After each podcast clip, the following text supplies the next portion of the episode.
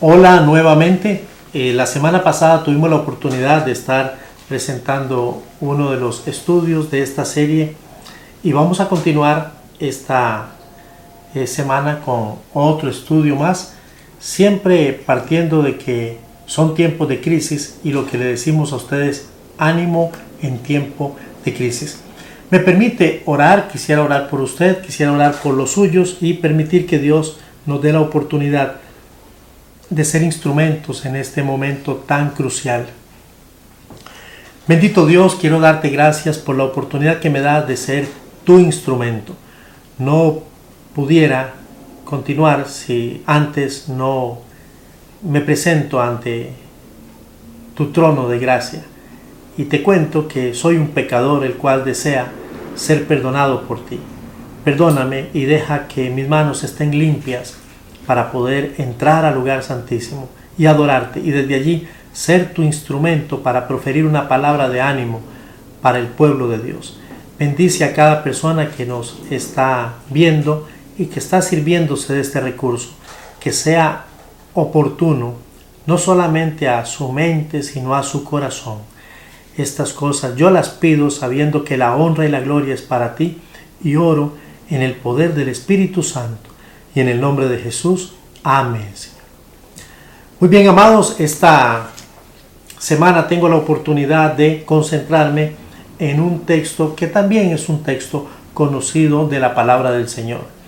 Voy a estar conversando de lo que el apóstol Pablo dijo a los hermanos en la iglesia de Éfeso, en el capítulo 6, a partir del versículo 10 y quizá tengamos la oportunidad de llegar hasta el verso número 20 y ver algunas de esas instrucciones que Pablo tenía para esa iglesia y que son sumamente pertinentes para nosotros.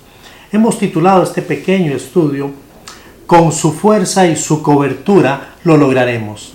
Qué lindo. Sabemos que son tiempos difíciles, pero el título ya es bastante sugestivo. Con su fuerza y su cobertura lo lograremos ante una de las situaciones como la que nos embarga, muchos de nosotros nos estamos haciendo preguntas. Yo me hago preguntas. Me imagino que usted se ha hecho muchas preguntas. Y no es difícil concluir que muchas de estas preguntas no nos satisfacen.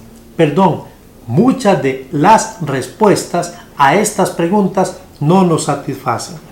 Pero, pero dentro de tantas preguntas, que son muchas, nos formulamos algunas que son más trascendentes que otras.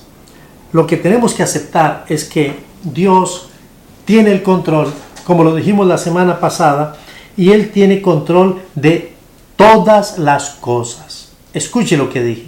Sí, eso dije. Él tiene control de todas las cosas.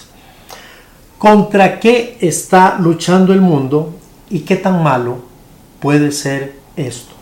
Una, una pregunta que yo creo que es pálida. Tenemos mucha información en los medios, en las redes, y una pregunta podría ser contra qué estamos luchando y qué tan malo puede ser esto que nos ha acaecido en este momento. Un texto de la palabra del Señor creo que puede ser oportuno como el texto de Efesios, que se encuentra en el capítulo 6 y el versículo 10 en adelante. Pablo escribe a los hermanos allí en la iglesia de Éfeso y le da algunas ideas valiosas para tiempos de crisis como la crisis que estamos viviendo. Quisiera hacer énfasis en los verbos escritos con intencionalidad por parte del apóstol. Él comenzó diciendo, por lo demás, hermanos míos, fortaleceos, fortaleceos en el Señor y en el poder de su fuerza. Luego en el verso 11 dice, vestíos de toda la armadura de Dios para que podáis resistir o para que podáis estar firmes contra las acechanzas del enemigo. Y el verso 12, que es a donde quiero llegar, dice la palabra de Dios, porque no tenemos lucha contra sangre y carne, sino contra principados, contra potestades, contra los gobernadores de las tinieblas de este siglo, contra huestes espirituales de maldad en las regiones celestes. ¿Había escuchado usted esto antes? Me imagino que sí. Es probable que usted como un creyente fiel lo haya escuchado y si esta es la primera oportunidad, yo quiero regalarle tres ideas a manera de, reflexión y de estudio bíblico que creo que pueden ayudarnos a entender la envergadura de este pasaje. La primera idea y la primera verdad es que creo que el pueblo de Dios necesita hacerse fuerte hoy, aquí y ahora. ¿Me escuchó? El pueblo de Dios, jóvenes, señoritas, hombres, mujeres, nuestros ancianos robustos y fuertes, y nuestros niños, la iglesia de Jesucristo necesita hacerse fuerte hoy, y necesita hacerse fuerte aquí, y necesita hacerse fuerte ahora. Lo que el apóstol nos está queriendo decir es que debemos hacernos fuertes, sí, pero esa fortaleza no es una fortaleza basada en la ciencia, tecnología o en el dinero que genera poder o en nuestra posición social. No. Hoy el mundo está convencido de que lo que he dicho anteriormente no es lo que nos fortalece. Al contrario, quizá es más bien lo que nos ha debilitado. Debemos fortalecernos en el poder que se encuentra en Cristo Jesús. Y esto no es posible sino a través de una relación. El texto dice fortaleceos en el poder de su fuerza. Entonces no es ni en la suya, ni en la mía, ni en ninguno de todos los elementos que he señalado, sino en el poder de la fuerza de Jesucristo. Lo que Pablo nos dice es que necesitamos en este momento hacernos fuertes, pero en una fuerza superior que solo se encuentra en la sangre que Jesús derramó en la cruz del Calvario, de la cual usted y yo podemos disfrutar. Segundo lugar, déjeme decirle que el pueblo de Dios necesita toda la armadura de Dios. Sí, iglesia, estoy hablando con ustedes. Estoy hablando con los hombres y las mujeres que forjamos las iglesias de hoy. Nosotros necesitamos toda la armadura de Dios.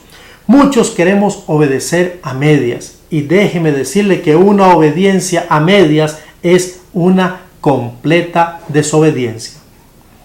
Cuando el apóstol dice toda la armadura, debe entenderse toda la armadura. No deja ninguna parte por fuera. Los guerreros en la antigüedad debían protegerse de forma integral para garantizar la vida, desde la cabeza hasta los pies. Una sola área, escuche esto, una sola área del cuerpo expuesta comprometía todo el cuerpo. Solo una área que dejasen descubierta comprometía todo el cuerpo. El salmista se permitió decir en el Salmo 3, 3, Mas tú, Jehová, entiéndase o tradúzcase, pero tú, Jehová, eres escudo alrededor de mí, alrededor completo, integral de mí. Tu gloria y el que levanta mi cabeza. ¿Quién debe ser su cobertura? ¿Quién debe ser su armadura? El Señor. Él quiere ser su cobertura. Él va a ser y desea ser su armadura absoluta. Y en tercer lugar, el pueblo de Dios necesita clarificar, escuche esto porque es importante, el pueblo de Dios, su iglesia, los hombres, las mujeres, las familias, los jóvenes, las señoritas, los líderes, necesitan clarificar el porqué de una armadura. ¿Por qué? ¿Por qué una armadura? Mientras identifican también simultáneamente al enemigo. Entonces son dos cosas aquí en esta idea. Es clarificar por qué necesito una armadura, pero en segundo lugar, identificar al enemigo. La armadura nos permite defendernos o, si usted lo prefiere, cubrirnos, protegernos. No tendríamos necesidad, piense conmigo, no tendríamos necesidad de protegernos a menos que tengamos un enemigo. Y de hecho lo tenemos. Este enemigo tiene nombre y muchas formas. Este enemigo, la Biblia lo señala en este momento como vuestro adversario, el diablo. Dice literalmente el texto, fortaleceos en el Señor y en el poder de su fuerza. Vestíos de toda la armadura de Dios para que podáis estar firmes contra las acechanzas del diablo. Entonces Él tiene nombre. Y no solamente tiene nombre, porque ya la Biblia lo ha dicho, sino que nos acecha.